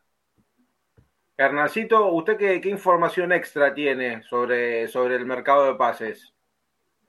Bueno, algo bastante parecido, Juan, con algunos otros matices. A ver, el tema Bruno Suculini. San Lorenzo le hizo un ofrecimiento y lo que está esperando es un poco que el jugador descarte otras opciones, vamos a decirlo así. Eh, Suculini gana en River, algo que el San Lorenzo no le va a poder pagar. El jugador está esperando en el mercado de pases qué posibilidades haya de irse al exterior, que es la idea del jugador, de que queda libre en River, ¿no? En diciembre y podía rescindir su contrato con River, no pondría en River demasiados eh, problemas para que así sea, pero bueno, el jugador analiza quizás eh, otras posibilidades y no se descarta que pueda terminar decantándose por San Lorenzo, pero no es la opción inicial, más allá de que recibió de buena forma la oferta y quedó en contestar. Eh, su hermano, justamente en la B de Italia, es una de las opciones que apareció también, eh, aunque no sé si sería tan del visto bueno del cuerpo técnico. Y después lo de Damota, lo contábamos la semana pasada, ¿no? La idea de Cerro era prestarlo y a San Lorenzo le venía bien, pero para pensar en un jugador a futuro que reemplazara a Elías, ¿no? Era un Pires de Mota más pensado para diciembre, porque bueno, Elías en diciembre se va de San Lorenzo, si es que no se va ahora, eh, y Damota tiene para dos o tres meses de recuperación, entonces San Lorenzo, si recibía el préstamo de parte de Cerro Porteño por 18 meses, lo iba a aceptar, pero el tema de pensar en una compra de Piris Damota y demás no es la prioridad de San Lorenzo porque Piris Damota no está para jugar hoy. En el tema de la última línea, bueno, el nombre que pica en punta en las últimas horas es Emanuel Aguilera, hombre de Tigre, eh, que el cuerpo técnico lo señaló como un jugador que gusta, eh, más allá de, bueno, Matías Laborda, que lo contabas vos, Juan, y bueno, tiene también un salario bastante importante, eh, y después el, chico Vargas, ¿no?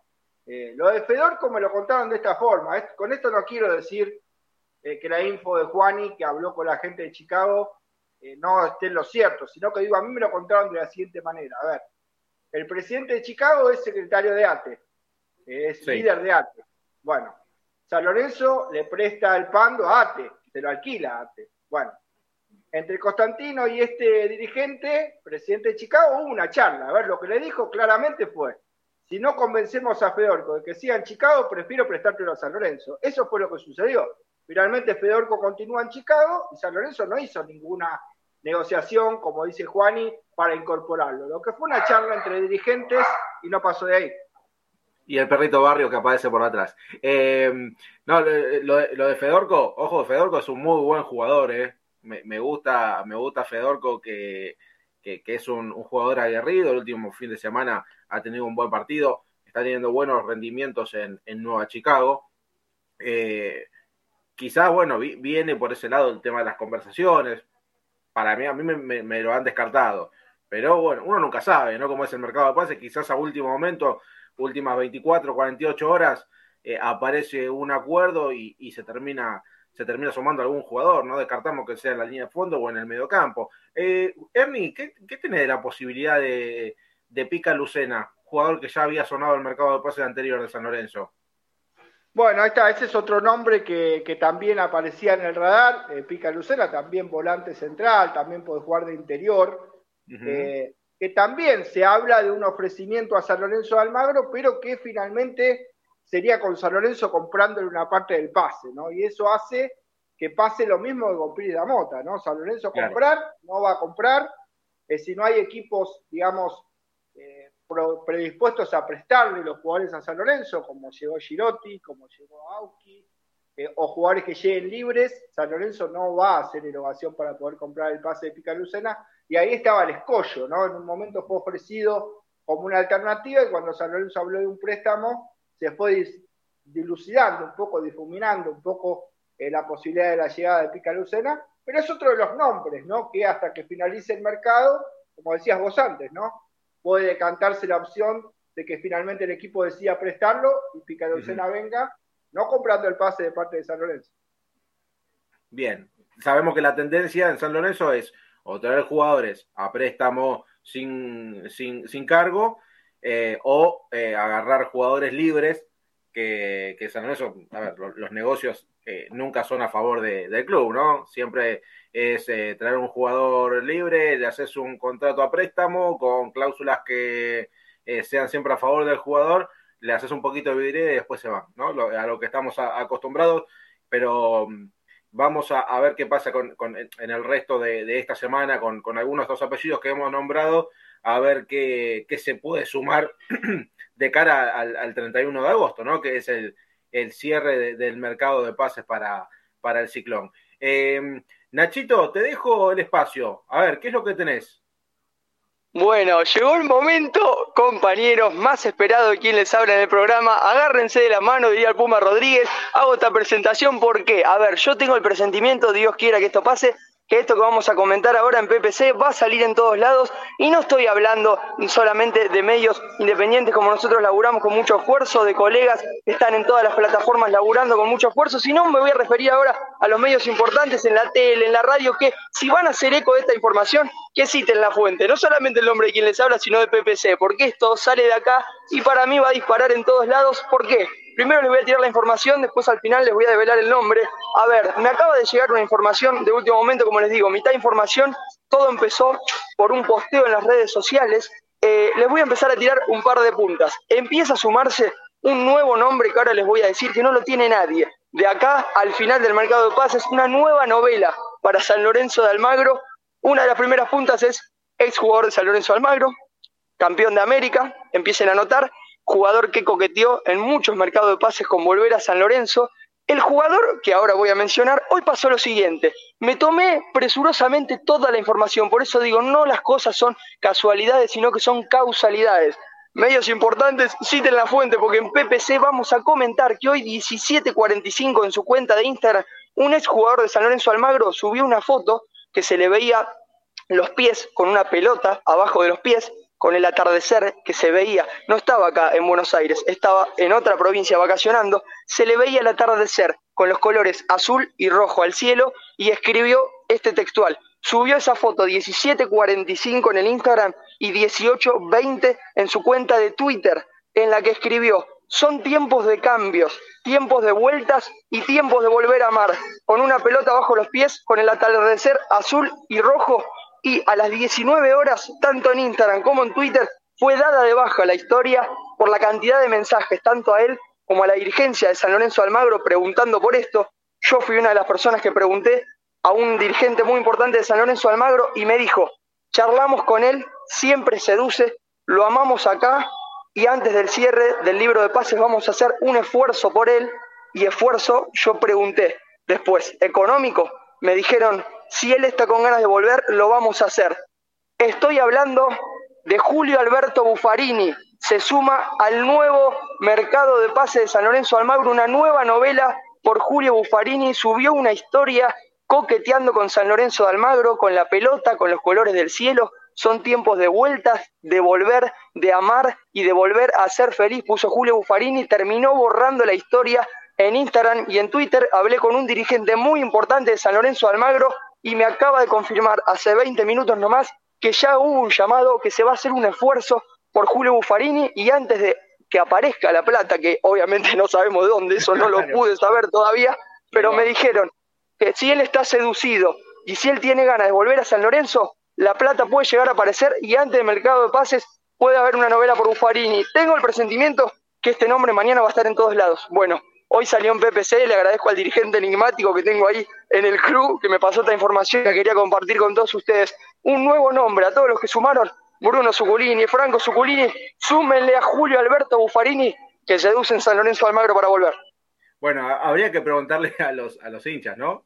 a ver qué, qué, opinión tienen, ¿no? Eh, un apellido eh, que, bueno, en San Lorenzo, más allá de la obtención de, la Copa, eh, esa primera etapa cuando San Lorenzo peleaba el descenso, que creo que todos tenemos un gran recuerdo de Julio Buffarini en el partido contra Newell's, que hizo un partidazo cuando Caruso era técnico de San Lorenzo, pero bueno, después eh, todo lo que pasó, ¿no? La Rabona, todo, todo lo, que sabemos, eh, que, sería del hincha San Lorenzo la, vuelta de, Julio Buffarini, ¿valen?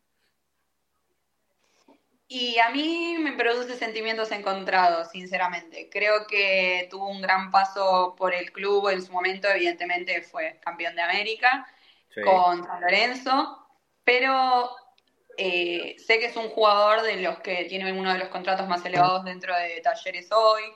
Eh, no está teniendo continuidad y creo que también tenemos que tener en cuenta que el puesto de Buffarini hoy lo cubre ni más ni menos que Agustín Giai, que creo que es un jugador que, es una, una apuesta, no, una apuesta, de hecho te, te, lo diría mal, creo que es una de un patrimonio muy grande que tiene el club hoy en día, es un jugador que está en el auge, está eh, en pleno crecimiento, después de su lesión a principio de año y el Mundial Sub-20 había tenido, tal vez lo habíamos visto como con un bajón deportivo, por decirlo de alguna forma, por tratar de ponerle un nombre, y hoy en día no, no, no creo que la alternativa sea tal vez eh, que este jugador esté, digamos, eh, relevado por Buffarini. Sí, tal vez si le encontrara otro funcionamiento Insúa, ahí también tiene un montón de características ofensivas y tal vez eh, lo puede adelantar en la cancha, digo, todo lo que sean incorporaciones, aire, como lo decíamos al principio del programa, a San Lorenzo le viene bien, siempre y cuando esto no signifique tocar a ningún titular,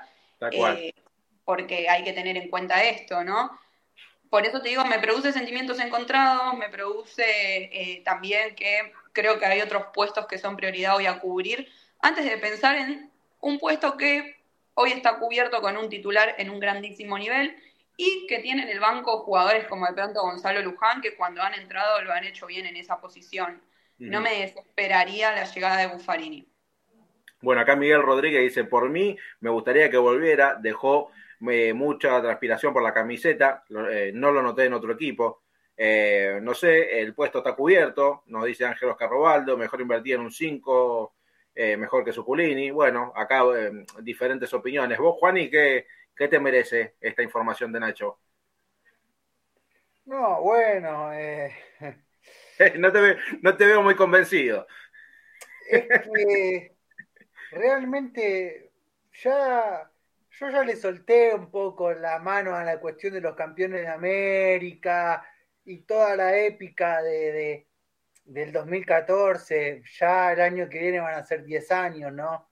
Ya como que ya está, ya un poquito la mayoría están retirados, o los que, salvo, bueno, Villalba, Correa, y, no sé quién más queda dando vuelta por ahí, ¿no?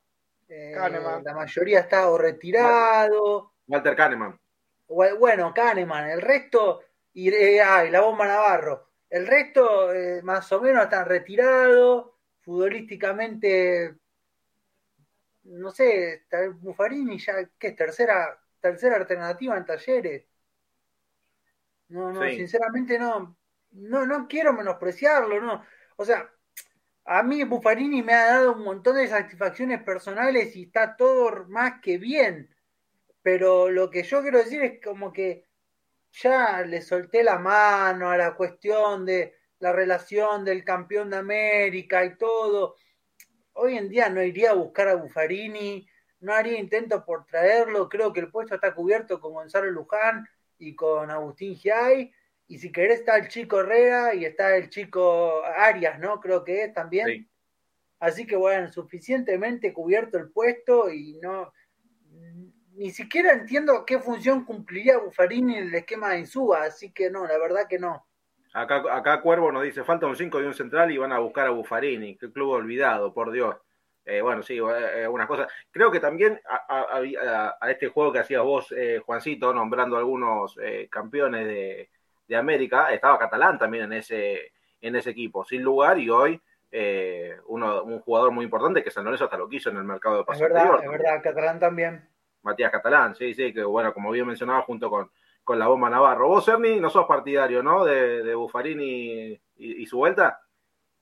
La verdad que yo como hincha no lo quiero ver cerca de la ciudad deportiva por, bueno, las conductas que ha tenido y que todos conocemos, ¿no?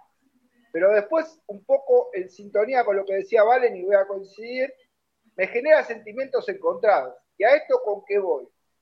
A ver, dejo de lado el tema hincha, dejo de lado el tema sentimientos y digo, a ver, si es un jugador que finalmente llega y es aire para Rubén Darín Súa con tan poco recambio, se puede permitir en algún momento tirar a Giai más arriba, usarlo a Giai de doble 5 como jugó en la selección, y Buffarini poder cubrir esa posición con un salario acorde que no sea lo que ganan talleres, porque San Lorenzo eso no lo puede pagar, eh, me genera ese sentimiento encontrado de duda. Ahora, sabiendo que la dirigencia de San Lorenzo es la dirigencia de San Lorenzo, yo imagino dos cosas de esta novela de Buffarini, ¿no? Que van a esperar hasta el final y si Buffarini viene, puede ser por la venta de Giai, Dios quiera se me haga la boca a un lado. Y otra de las lecturas es una devolución de favores por Girotti. A ver, estaba todo podrido con Talleres, Talleres no te quería largar a Girotti, te lo da Girotti y después te lo encaja a Buffarini porque en Talleres no cuadra, el salario es alto, entonces de alguna manera le quitas un problema al presidente de Talleres que te liberó a Girotti y te soluciona un problema vos. Esto de la devolución de favores con la dirigencia actual de San Lorenzo, a mí me suena más a eso o a una venta de Giai. Ojalá que esté equivocado y sea como dice Valen, ¿no? Que sea un jugador más que viene para darle alguna opción más en SUA, y en ese caso no estaría mal. Sí, eh, perdón, que, interrumpa, ¿no? Pero vamos a ser sinceros. Hoy San Lorenzo tiene cuatro jugadores para jugar de, lateral por derecha, un quinto, si querés ponerle, juega Jalil Elías, si querés, Giai puede jugar de ocho, Arias puede jugar de 8. Sinceramente, hoy es inexplicable, o sea, no tiene, desde el punto de vista, eh, por más aire que le venga a dar Buffarini o recambio que le dé, es un puesto que está ampliamente cubierto. Está Giai, Luján, Herrera y Arias. No hay que buscar a nadie en ese puesto. San Lorenzo tiene de sobra en ese lugar. Si querés, hay que buscar un reemplazante más claro a Malcolm Braida, que juega por el otro lado, que ah, cambio es Tommy Silva. Poner que vos tengas final de Copa Argentina con Boca o con Racing. Se te lesionó Giai. Eh, a Luján lo tenés que usar de central. Y yo creo que Herrera y Arias no están para jugar un partido importante en San Lorenzo, están para meterlos de a poco. Pero está, bien, Ernie, pero, por más que estén para meterlo de a poco, es una cuestión de decir, son jugadores. Arias se incluso en la, en la preselección sub-20, ¿no? Para jugar el mundial. O sea, vamos a ser sinceros, es un puesto cubierto. Sí, sí, es, que es un puesto cubierto, estamos, estamos, estamos de acuerdo. Nachito, ¿vos querías agregar algo? Sí, tenía bastante información, obviamente no quería tirar todo de una, me parece perfecto escucharlos a mis compañeros, está buenísimo y yo te dije que esta novela va a traer cola, va a traer cola hasta el final del mercado de pases, en muchos medios se va a hablar lo de Julio Buffarini, es una novela, a ver, yo hablé con gente de talleres de Córdoba, me tomé, me tomé el trabajo de también averiguar cómo está el tema allá y hablé con este dirigente que les digo que es mi topo, mi encubierto en San Lorenzo, que mejor mantenerlo así, sigo, sigo recibiendo información de primera mano. Le pregunté muchas cosas que decían ustedes, que decía Vane, que decía Juan y que decía Hernancito. A ver, el tema de, Agustín Yay, todos me dicen en San Lorenzo, sabemos de público conocimiento cómo está la situación económica del club, sabemos cómo está San Lorenzo. Cualquier oferta que llegue, importante o quizás no tan importante, lamentablemente para nosotros, de un jugador titular o un jugador que pueda ser cotizado interesado por el afuera, en San Lorenzo lo van a hacer plata, mal que nos pese, lamentablemente esta dirigencia va a ser así, y me lo dijo una persona que está desde adentro, Agustín Yay, es una persona que conocemos todos, que en cualquier momento puede venir un llamado y se puede ir de San Lorenzo. Entonces, ellos dicen que no ven el puesto cubierto porque Agustín Yay en cualquier momento se puede ir y porque, con lo que decía Ernie completo, me lo dijo una persona del club, no es opinión mía, ahora estoy diciendo lo que me comentaron, están totalmente convencidos que ponerle que viene Buffarini, viene Yay y ahí viene Buffarini arriba de todo el resto que nombraron con mucho respeto para Luján, para Herrera, para todos los chicos, pero en San Lorenzo consideran que Buffarini es más que todos ellos. Entonces, en caso de que Jay no esté, Jay está entre cuatro, se puede llegar a ir y viene Buffarini, también consideran, obviamente lo futbolístico, es un jugador que demostró en los penales, en momentos importantes, que le puede dar cosas a San Lorenzo que hoy no tiene, en pelota parada, en un montón de cuestiones que hoy San Lorenzo no tiene, aparte de la garra, la enjundia y la entrega que tiene. Esto me dijo el dirigente. Y me comentaron el tema de adentro del vestuario, porque Rubén Darío Suba mira para atrás y sacando batalla, y Nicolás Blandi, que es un jugador que no juega, que no juega, pero está en San Lorenzo, sabido por todos, por lo importante que es en el vestuario. Bueno, apenas le preguntaron a Rubén Darín Suárez, dijo, me encantaría, no solamente porque le puede dar al equipo de jerarquía, sino lo que le puede dar en la voz de mando para los jóvenes que tenemos, un jugador como Buffarini. Eso es el tema de San Lorenzo. Después el tema de Córdoba, me tomé las cartas de poder averiguar y me dijeron que está todo muy empiojado. Del lado de él porque no juega, porque se siente mal y menospreciado, porque fue a talleres, porque eligió talleres, porque era su amor volver a talleres. Él siente que no está siendo valorado como quería o como pretende en Talleres de Córdoba y del lado de la dirigencia están enojados con él por comportamientos que no me pudieron comentar, me dijeron va a quedar para nosotros, pero comportamientos en el día a día que no nos han gustado. También no nos gustó para nada este posteo en Talleres, aparte de la dirigencia, Talleres de Córdoba está muy enojada con el posteo de eh, Julio Buffarini de esta tarde, para mí lo termina borrando, no solamente por eso, no sé si fue un impulso, no sé qué pasó, porque eso solo lo sabe el jugador, pero están enojados. Por eso, para mí lo borra por la postura de Taller de Córdoba y lo borra porque le llegó, y esto lo tengo chequeado, un montón de mensajes de gente de San Lorenzo, hinchas, dirigentes, el dirigente que lo llamó, periodistas preguntándole por esto, entonces dijo, bueno, apago un poquito los incendios. En 40 minutos pasó todo esto. Si la historia llegaba a estar 4 o 5 horas, imagínense lo que era esto. Pero esto me dijeron de Taller de Córdoba, quieren tratar de buscar una salida. Quiere buscar una salida el jugador y quiere buscar una salida la dirigencia. Y el dirigente de San Lorenzo Almagro me dijo que cuando lo llamó, en el primer contacto que tuvieron, Julio Buffarini, de que empezó a sonar en San Lorenzo hace tres mercados de pases atrás, todos los mercados de pases, y esto es lamentablemente que pasa en San Lorenzo, pero pasa, le ofrecen menos plata al jugador, le ofrecen un poquito menos. La plata que le ofrecieron ahora, todavía no puedo hablar de montos, me dijeron que Buffarini dijo, nos podemos sentar a hablar. No me espanta para mal, nos podemos sentar a hablar. Buffarini está dispuesto a bajarse el sueldo para jugar en San Lorenzo. No ganaría lo que ganó en su momento, no ganaría lo que le ofrecieron hace tres mercados de pases, y lo que le ofrecieron hace dos, hace uno, o sea, todos los mercados pasen menos plata. Buffarini estaría dispuesto a sentarse a negociar. Entonces, como dijo Ernie, esto para mí se puede llegar a definir por sí o por no. En las últimas horas, los últimos segundos del mercado de pases, como pasó ese mercado de pases con Nico Volandi, no sé si recuerdan que en el último suspiro termina ingresando, bueno, lo ven en San Lorenzo que es un jugador que le puede sumar y mucho en muchos aspectos y a ver, eso que dicen de sensaciones encontradas, saliendo la información y llevando un poquito como hincha, y a mí también me genera sensaciones encontradas. Lo de Boca a mí me dio mucha bronca en su momento. Pero siento que hoy San Lorenzo, si tiene ganas de ganar algo, un jugador así, y dámelo siempre. Un jugador que guapo, un jugador que rebelde, un jugador que te pelea todas las pelotas como la última, un jugador que se puede. A mí me gustaría ver jugadores así con Rubén Darín Súa en el banco suplentes. Me parece que le puede sacar mucho jugo. Me parece que si tenés un penal importante, Bufarín te agarra la pelota, te lo patea y no le pesa. Y que se puede llegar a conciliar de nuevo con el hincha de San Lorenzo que quedó esa historia de amor y odio. Veremos, muchachos, yo lo quería compartir con ustedes, veremos qué pasará. Acá Cuervo nos dice, es un refuerzo para que las focas se queden tranquilas porque no trajeron a nadie. Todo el plantel puede jugar de lateral y va a ser mejor que Buffarini que no juega de boca de, 2019. En un club competitivo a Buffarini lo rajaban a patadas y acá lo quieren traer. Bueno, eh, creo que es algo que, va a traer mucha cola, esto sin, lugar a dudas, eh, a lo largo de, las próximas horas y, que se vaya eh, replicando en, medios masivos. Vale, no sé si tenés algo para agregar. No, yo creo que evidentemente adhiero un montón a lo que decía Juani. Entiendo la postura de la mayoría de los hinchas. Hay un montón de gente para cubrir el puesto lateral derecho, como lo dije. Cuando hablo de sentimientos encontrados, porque uno nunca, nunca va a menospreciar a, un campeón de América como lo fue, un jugador como lo fue, pero es esto, fue un jugador así nueve años atrás, hoy en día tenemos a Shai, ante una posible venta está Gonzalo Luján, está eh, el chico Arias. Es verdad lo que dice Ernie también. A vos te sucede una situación que eh, de fuerza mayor donde se lesiona y, y, tenés que cubrir un puesto en, una, en un partido muy importante. Y tampoco está bueno ir de pronto y quemar a, los pibes, como, se suele usar la frase. Eh, pero bueno, sí tenemos a Jalil Elías para cubrir ese puesto en una situación así de fuerza mayor.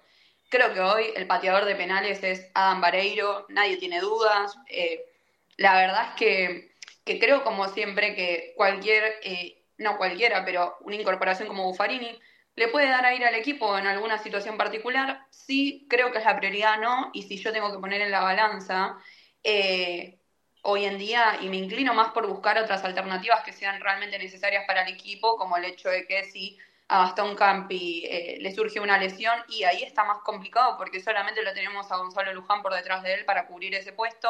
Jeremías James que todavía no está bien físicamente y viene de una incontinuidad eh, temporal bastante grande, entonces digo, es más complicado, creo que el mercado de pases se tendría que centrar en otra cosa. Eh, sin menospreciar al jugador, obviamente, en mi opinión, muy lejos de menospreciarlo, pero bueno, la realidad es que viene sin continuidad con un sueldo muy alto desde público conocimiento y hay que ver también hasta cuánto se puede, se puede acordar lo económico. No creo que todo sea color de rosas y creo que lamentablemente estamos acostumbrados a que algo surja por atrás cuando se abren estas puertas. Bueno, veremos, veremos qué, es lo que pasa con, esta información que, arrojó Nachito. Eh, bueno, muchachos, para terminar, muchachos y muchachas, eh, 15 minutos han pasado a las 9. Eh, Juani, a ver, vamos a meternos en un tema importante que lo habíamos mencionado, que es eh, el tema de Jason Gordillo, que le está haciendo un reclamo a San Lorenzo por un incumplimiento de pagos. ¿Cómo, cómo es el tema? Vamos a explicar desde el comienzo la historia. Sí. Jason Gordillo fue presentado en San Lorenzo el 25 de febrero del 2021 por, lo que yo pude averiguar, averiguar, con contrato hasta el 31 de diciembre de este año, 2023. Sí. El jugador se desvinculó de San Lorenzo hace un año, el 19 de agosto del 2022, por lo que él consideraba que era una deuda insostenible de San Lorenzo para con, con su persona, ¿no? Sí. Lo que yo tengo es que entre la deuda más lo que faltaba de contrato al momento de la, de, la desvinculación, que es un año y cuatro meses, se redondea dos años. El jugador a la hora de desvincularse podría haber reclamado el pago total de su contrato, que incluía estos dos años de contrato que quedaban, exactamente. Pero el jugador perdonó a San Lorenzo esta deuda a cambio de recibir una, una suma compensatoria que redondeara los tres meses de salario como para decir, bueno, me voy cubierto de, mi paso por San Lorenzo, me quedo con el pase en mi poder. Entonces, bueno, se hizo un plan de pagos, en lo cual San Lorenzo tenía que pagarle estos tres meses, porque San Lorenzo no se los iba a pagar al contado, sino que los iba a pagar en, en una serie de cuotas.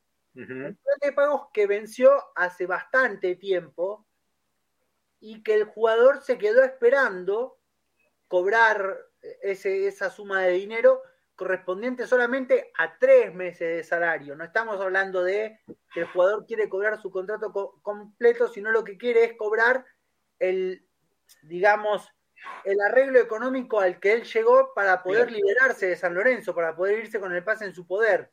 Entonces, bueno, el jugador a través de sus abogados recurrió a FIFA para justamente hacer valer su, reclamo, lo que podría, en caso de que la FIFA falle a favor de Jason Gordillo, derivar en una inhibición para San Lorenzo de Almagro hasta que no cancele esta deuda. No la totalidad del contrato, sino este plan de pagos que se había hecho por tres meses de contrato, que fue lo que Jason Gordillo pactó con la dirigencia al momento de quedar libre. Para que ustedes se den una idea, en caso de que fallen a favor de Gordillo, lo que estaría pasando es una situación, una situación similar a la Independiente, que no podía incorporar en los siguientes mercados de pases hasta que no regularice esta, esta situación. Yo lo planteo en los siguientes términos. Si el campeonato hubiese terminado hoy, San Lorenzo está entrando a Copa Libertadores. Si a vos te cae una inhibición, el próximo mercado de pases no podés incorporar a nadie. ¿eh? Es para que, digamos, eh, sabemos que en diciembre hay elecciones. FIFA puede tomarse su tiempo para determinar, es una cuestión, el expediente va por, por, otro camino, pero la dirigencia que venga o esta, en caso de continuar, se le va a presentar un panorama bastante complicado, porque es un pedido de inhibición a San Lorenzo de Almagro. Los que vengan tienen que saber que se encuentran ante la posibilidad de recibir un club inhibido. Yo hoy hablé con un candidato, eh, a ver, hoy no hay candidatos en las elecciones de San Lorenzo, todavía no se han presentado las listas, pero alguien que se postula como candidato y me dijo que él no tiene acceso a documentación, por lo tanto no sabe, no me podía dar una respuesta sobre, sobre esta situación. Entonces yo planteo el escenario es el siguiente. Jason Gordillo lo que reclama es que se le pague la compensación que él arregló con el club. Que ni siquiera se le abonó una cuota. Entonces, dirigencia que venga, dirigencia que pueda agarrar a San Lorenzo bajo una inhibición. Claro. Claro, no, es que, no, es que, no es que pide todo por su paso, sino lo que arregló para dejar todo en cero en buenos términos y eh, quizás el día de mañana, ¿por qué no? Eh, abrírsele una puerta a un regreso. Hoy no creo que sea este regreso porque se presentó eh, en FIFA a reclamar esta, este mm, incumplimiento por parte de San Lorenzo en tres cuotas, muchachos. No, no, es que estamos hablando que en dos años tenía que ir pagándole el, el, contrato en cómodas cuotas, ¿no? O sea, Sabemos que se, sabemos que se, ahí te dejo, Ernie, sabemos que se ha hecho un despropósito eh, económico dentro del club, eh, pero ¿por qué seguir sumando eh, posibles juicios a futuros o inhibiciones? Hoy es una demanda, quizás el día de mañana, si esto avanza y San Lorenzo no responde, porque sabemos que no va a responder, porque no hay un peso partido al medio, esto va a ser peor, Ernie. Sí, no, que te decía que justamente eh, a raíz de la info, la gran info, ¿no? De Juan y Simoni, eh, yo averiguaba algo y se puede complicar desde un lugar. A ver, lo voy a explicar fácil. San Lorenzo tenía un acuerdo privado con Gordillo para pagarle una parte del contrato, como bien dice Juan. El tema es que ese acuerdo está caído. Cuando ese acuerdo está caído y vos haces una presentación en FIFA, tenés que presentar el contrato. O sea que posiblemente el reclamo termine siendo por todo el contrato. A ver, FIFA no va a avalar ese acuerdo privado. Es lo mismo que pasa con Vareiro. Si San Lorenzo no paga las seis cuotas de Vareiro, después no es que lo van a inhibir por esas cuotas, o si debe una cuota o si debe dos. Si el acuerdo está caído, te van a pedir la devolución del jugador. Bueno, en este caso con Gordillo, atención, ¿eh? que la presentación si llega a FIFA le hace presentar el contrato, FIFA puede hacer un reclamo a San Lorenzo Almagro a través de un tribunal y a San Lorenzo llegarle una cifra muy superior a lo que pedía originalmente Gordillo porque ese acuerdo inicial privado está caído y está vencido totalmente y Gordillo no cobró un peso. Bueno, a todo esto agrego más información. La persona que representa en los tribunales de FIFA correspondiente a la, República Argentina es un estudio, es, dueño de un estudio de abogados que asesora a San Lorenzo en materia de arbitraje deportivo. Yo lo que tengo es que esa es la persona que debería en tal caso fallar sobre esta cuestión. Entonces, espero que, no sé, yo no, no quiero ser pájaro de mal abuelo, pero yo creo que todo se encamina a que San Lorenzo va a terminar inhibido. Ojalá Dios no quiera, ojalá que no. Ojalá que no, porque sería un golpazo, un golpazo duro, no, no, no poder incorporar, terminar inhibido. Eh, bueno, que, si el fallo sea, si, es en contra de San Lorenzo, que sea lo menos doloroso posible. Sabemos que la, el desenlace de esto eh, es más que cantado, ¿no? Porque se, ha, manejado así en, mucho, en muchas ocasiones, en muchos, en muchos casos que San Lorenzo no, cumplió con, los pagos y que, y que vaya uno a saber también los que no conocemos. Y este candidato con el que hablaste vos, Juani, eh, que no tiene acceso a la documentación, como nadie, como ninguno de los eh, integrantes de, asamblea, que también eh, han pedido en su momento mucha documentación y no se la han dado. Entonces, cuando le toque el final a esta dirigencia, ahí nos vamos a dar cuenta realmente cuál es el estado del club, lamentablemente, ¿no? Por, por no, por no conocerlo antes. Veremos qué pasa entonces con, con el tema de, de, Jason Gordillo. Ahora sí, lo último, ya para despedirnos, y, y los quiero escuchar en la última eh, a cada uno de ustedes. No sé si habrán escuchado que eh, en el día de ayer, en el barrio Padre Richardelli, en, la Villa 1114, hubo eh, algunos eh, disturbios entre la policía, vecinos, algunos saqueos.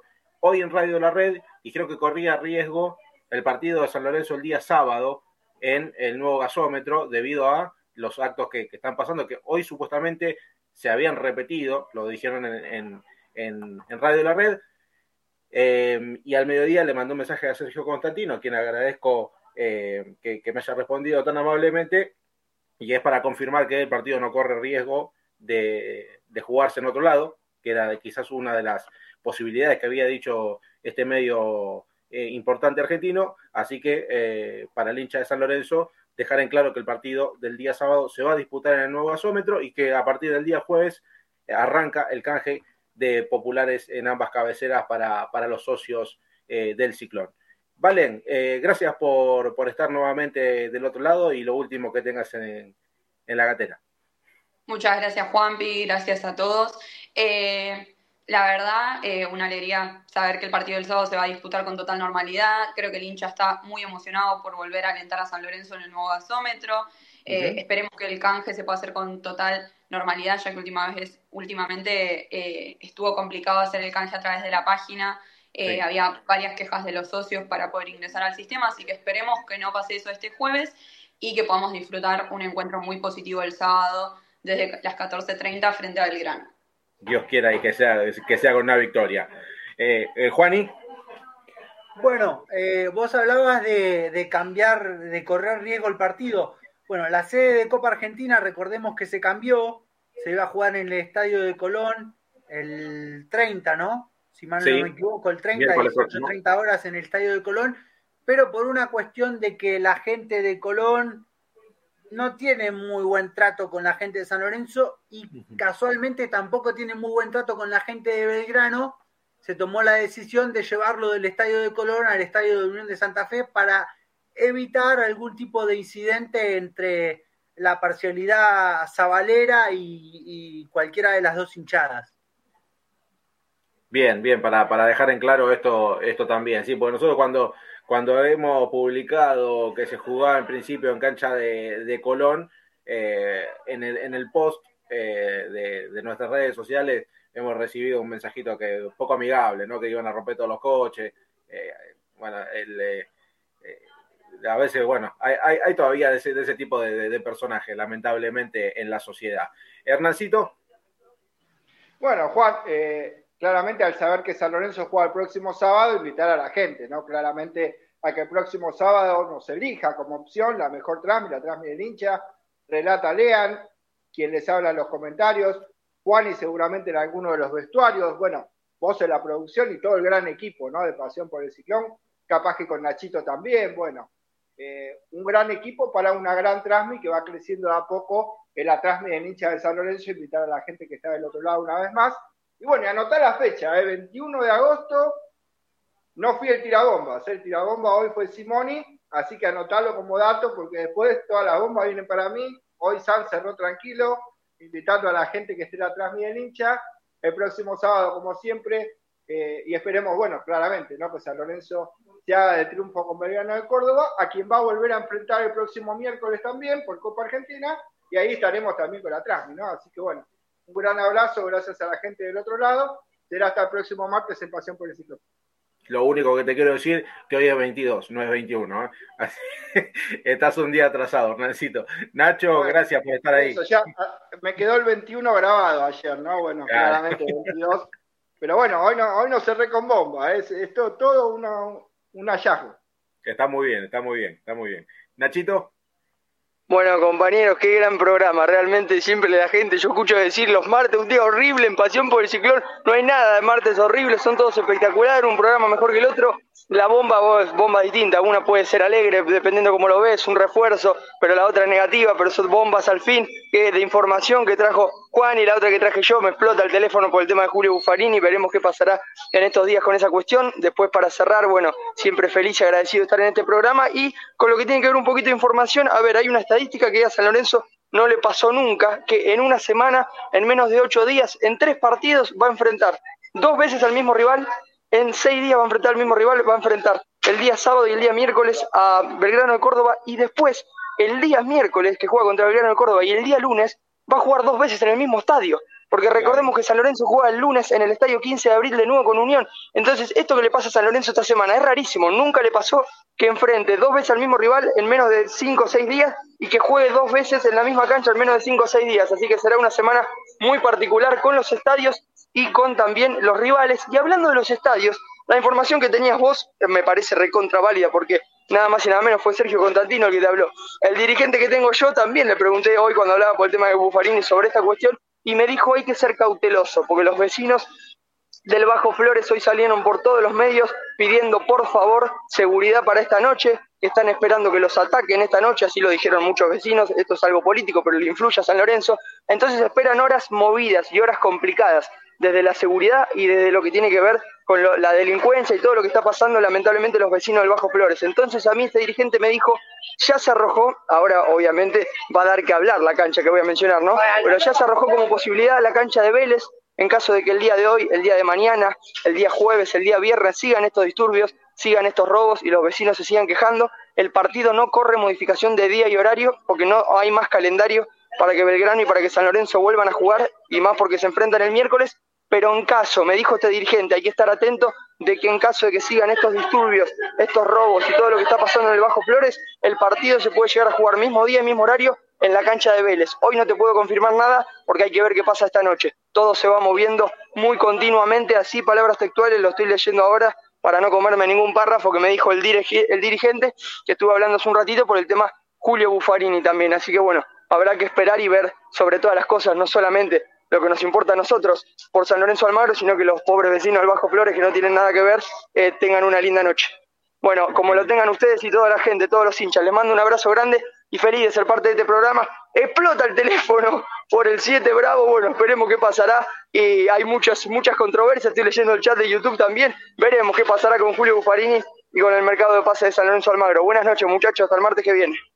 Gracias Ramiro Briñoli en la operación técnica de Delta Medios y a todos ustedes por estar prendidos del otro lado. Nos vamos a encontrar el próximo martes eh, de 8 a 9 de la noche para hacer un nuevo programa de Pasión por el Ciclón. Muchas gracias y que tengan muy buenas noches.